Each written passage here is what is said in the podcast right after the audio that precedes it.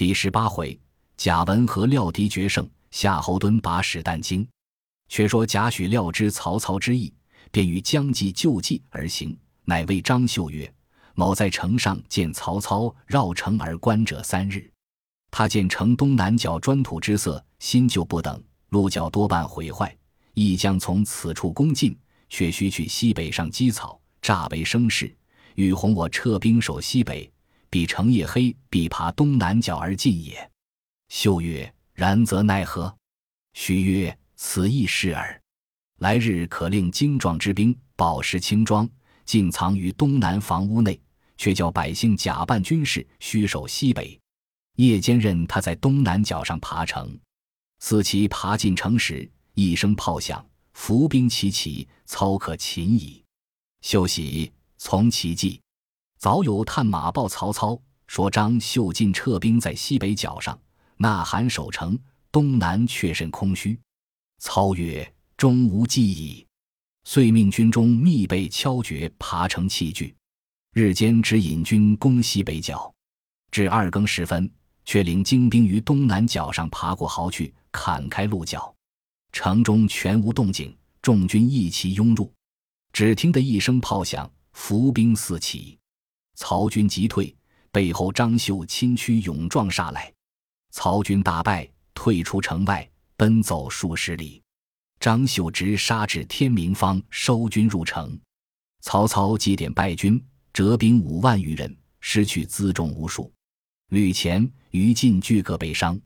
却说贾诩见操败走，急劝张绣遗书刘表，使起兵截其后路。表得书，急欲起兵。忽探马报孙策屯兵虎口，蒯良曰。策屯兵虎口，乃曹操之计也。今操新败，若不乘势击之，后必有患。表乃令黄祖坚守隘口，自己统兵至安众县截操后路，以免约会张绣。秀知表兵已起，即同贾诩引兵袭操。且说操军缓缓而行，至襄城，到遇水，操忽于马上放声大哭。众惊问其故，操曰。吾思去年于此地折了吴大将典韦，不由不哭耳。因即下令屯驻军马，大设祭筵，吊奠典韦亡魂。操亲自拈香哭拜，三军无不感叹。祭典韦毕，方祭侄曹安民及长子曹昂，并祭阵亡军士，连那匹射死的大渊马也都致祭。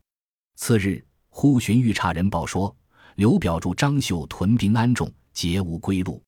操答于书曰：“吾日行数里，非不知贼来追我。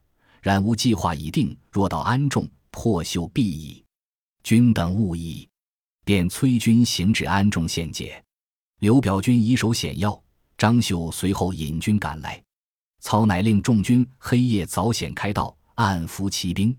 及天色微明，刘表、张绣军会合，见曹兵少，以操遁去，俱引兵入险击之。操纵骑兵出，大破两家之兵。曹兵出了安众隘口，于隘外下寨。刘表、张绣各整败兵相见。表曰：“何期反中？”曹操奸计。绣曰：“容在图之。”于是两军集于安众。且说荀彧探知袁绍与兴兵犯许都，星夜持书报曹操。操得书心慌，即日回兵。细作报之张绣。绣欲追之，贾诩曰：“不可追也，追之必败。”刘表曰：“今日不追，坐失机会矣。”力劝秀引军万余，同往追之。约行十余里，赶上曹军后队，曹军奋力接战，秀、表两军大败而还。秀谓许曰：“不用公言，国有此败。”许曰：“今可整兵再往追之。”秀与表拒曰。今已败，奈何复追？许曰：“今番追去，必获大胜。如其不然，请斩无首。”秀信之。刘表疑虑，不肯同往。秀乃自引义军往追。操兵果然大败，军马辎重，连路散弃而走。秀正往前追赶，虎山后一彪军拥出，秀不敢前追，收军回安众。刘表问贾诩曰。前以精兵追退兵，而公曰必败；后以败卒击胜兵，而公曰必克。究竟悉如公言，何其是不同而皆厌也？愿公明教我。许曰：“此易之耳。将军虽善用兵，非曹操敌手。操军虽败，必有晋江为后殿，以防追兵。我兵虽锐，不能敌之也，故之必败。夫操之急于退兵者，必因许都有事。既破我追军之后，必轻车速回，不复违背。我乘其不备而更追之，故能胜也。”刘表、张绣俱扶其高见。许劝表回荆州，袖手相承，以为唇齿。两军各散。且说曹操正行间，闻报后军魏秀所追，即引众将回身救应。只见秀军已退，败兵回告操曰：“若非山后这一路人马阻住中路，我等皆被擒矣。”操即问何人，那人绰枪下马，拜见曹操，乃镇威中郎将，江夏平春人，姓李。名通，字文达。操问何来？通曰：“晋守汝南，文丞相与张绣、刘表战，特来接应。”操喜，封之为建公侯，守汝南西界，以防表、绣。李通拜谢而去。操还许都，表奏孙策有功，封为讨逆将军，赐爵吴侯。遣使击赵江东，欲令防剿刘表。操回府，众官参见毕。荀彧问曰：“丞相缓行至安众，何以知必胜贼兵？”操曰：“彼退无归路，必将死战。吾缓诱之而暗图之，是以知其必胜也。”荀彧拜服。郭嘉入，操曰：“公来何目也？”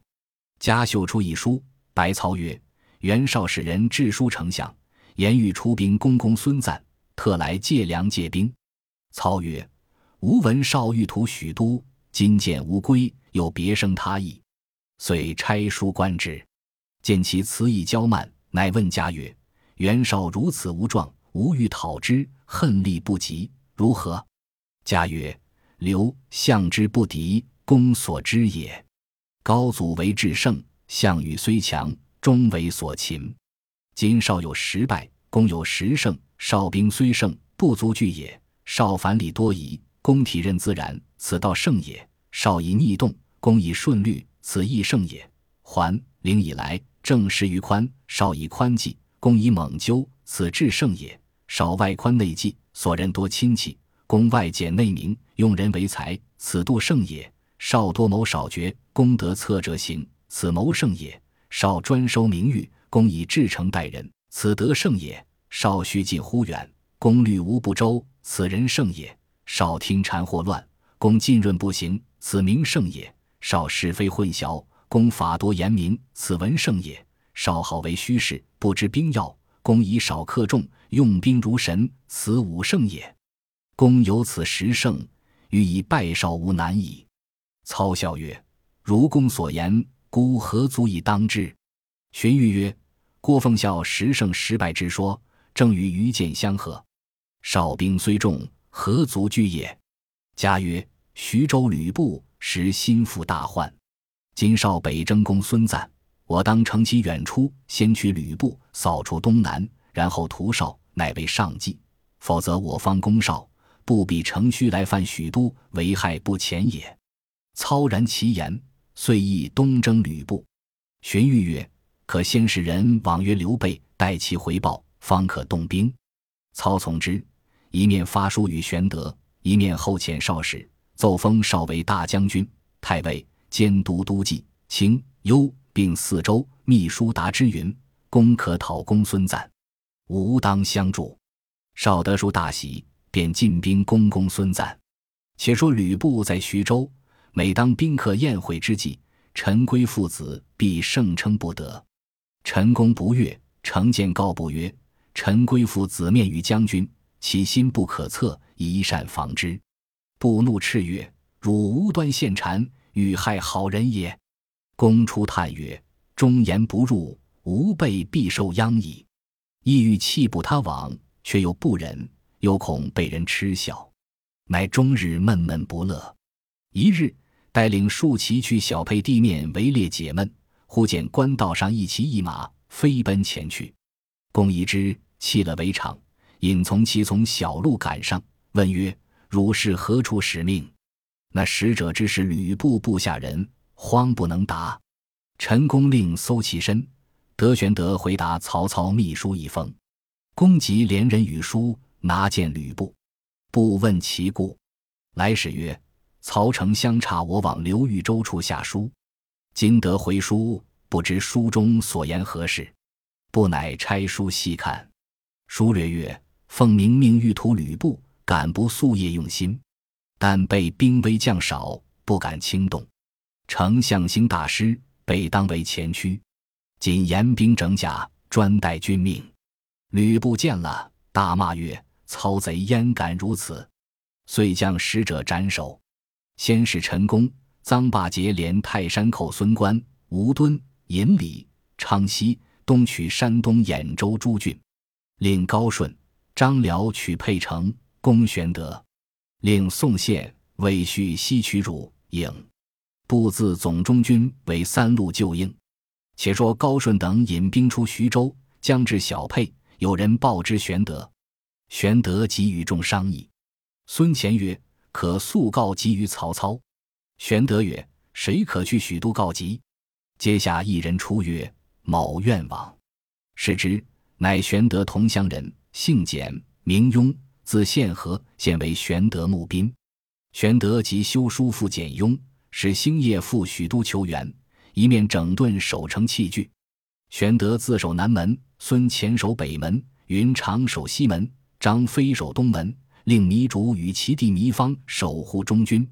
原来糜竺有一妹，嫁与玄德为次妻。玄德与他兄弟有郎舅之亲，故令其守中军，保护妻小。高顺军至，玄德在敌楼上问曰：“吾与奉先无隙，何故引兵至此？”舜曰：“你结连曹操，遇害无主，今事一路，何不救父？”言讫，便挥军攻城。玄德闭门不出。次日，张辽引兵攻打西门。云长在城上谓之曰：“公仪表非俗，何故失身于贼？”张辽低头不语。云长知此人有忠义之气，更不以恶言相加，亦不出战。辽引兵退至东门，张飞便出迎战。早有人报知关公，关公即来东门看时，只见张飞方出城，张辽军已退。飞欲追赶，关公急召入城。飞曰：“彼惧而退，何不追之？”关公曰：“此人武艺不在你我之下，因我以正言感之，颇有自毁之心，故不与我等战耳。”飞乃悟。只令士卒坚守城门，更不出战。却说简雍至许都见曹操，具言前事。操即聚众谋士议曰：“吾欲攻吕布，不由袁绍掣肘，只恐刘表、张绣一其后耳。”荀攸曰：“二人心魄未敢轻动。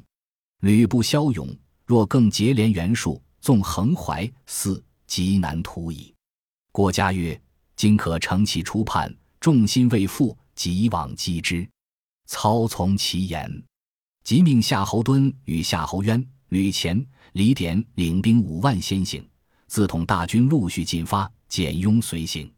早有探马报之高顺，顺飞报吕布，布先令侯成、郝萌、曹信引二百余骑接应高顺，使离沛城三十里去迎曹军，自引大军随后接应。玄德在小沛城中见高顺退去。知是曹家兵至，乃只留孙乾守城，糜竺、糜芳守家，自己却与关张二公提兵进出城外，分头下寨接应曹军。却说夏侯惇引军前进，正与高顺军相遇，便挺枪出马搦战。高顺迎敌，两马相交，战有四五十合，高顺抵敌不住，败下阵来。惇纵马追赶，顺绕阵而走，惇不舍。亦绕阵追之，阵上曹信看见，暗地拈弓搭箭，取得亲切，一箭射去，正中夏侯惇左目。惇大叫一声，即用手拔剑，不想连眼珠拔出，乃大呼曰：“父精母血，不可弃也！”遂那于口内啖之，仍复挺枪纵马，直取曹姓。幸不及提防，早被一枪搠透面门，死于马下。两边军士见者，无不骇然。夏侯惇击杀曹姓，纵马便回。高顺从背后赶来，挥军齐上，曹兵大败。夏侯渊救护其兄而走。吕虔、李典将败军退去极北下寨。高顺得胜，引军回击玄德。恰好吕布大军易至，不与张辽、高顺分兵三路来攻玄德、关张三寨。正是但惊猛将虽能战，终见先锋难久持。未知玄德胜负如何？且听下文分解。本集播放完毕，感谢您的收听，喜欢请订阅加关注，主页有更多精彩内容。